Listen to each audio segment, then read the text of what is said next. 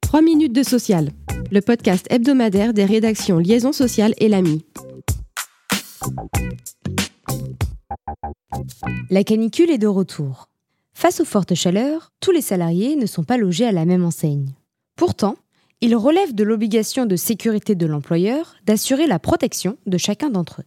Une instruction de la DGT du 31 mai vient rappeler qu'en cas de vigilance rouge, une réévaluation quotidienne des risques d'exposition doit être effectuée pour chaque salarié, en fonction de la température et de son évolution en cours de journée, de la nature des travaux et de l'état de santé des travailleurs. Selon les risques encourus, l'employeur peut décider d'aménager les conditions de travail. De même, la liste des salariés bénéficiant du télétravail doit être réexaminée en prêtant une attention particulière aux femmes enceintes, aux personnes souffrant de pathologies chroniques ou à celles en situation de handicap. Mais si cette évaluation révèle l'insuffisance des mesures prises, alors il faudra envisager l'arrêt de travail. À retenir aussi cette semaine une avancée significative du projet de directive sur les salaires minimaux adéquats. Le Conseil et le Parlement sont en effet parvenus le 7 juin à un compromis sur ce texte phare du programme social de la Commission. Attention, le projet ne fixe pas un salaire minimum européen unique et harmonisé ou encore un montant obligatoire, mais un cadre de gouvernance. Il prévoit ainsi que les États membres devront évaluer si leur salaire minimum légal existant est suffisant pour assurer un niveau de vie décent. Autre objectif du texte, promouvoir et faciliter la négociation collective sur les salaires. Le projet de directive demande aux États membres dont la couverture conventionnelle est inférieure à 80% d'établir un plan d'action pour promouvoir la négociation collective. L'accord politique auquel sont parvenus le Parlement et le Conseil doit encore être approuvé formellement par chacune de ces instances. Même si certains pays sont réticents, la directive a désormais de grandes chances d'être adoptée.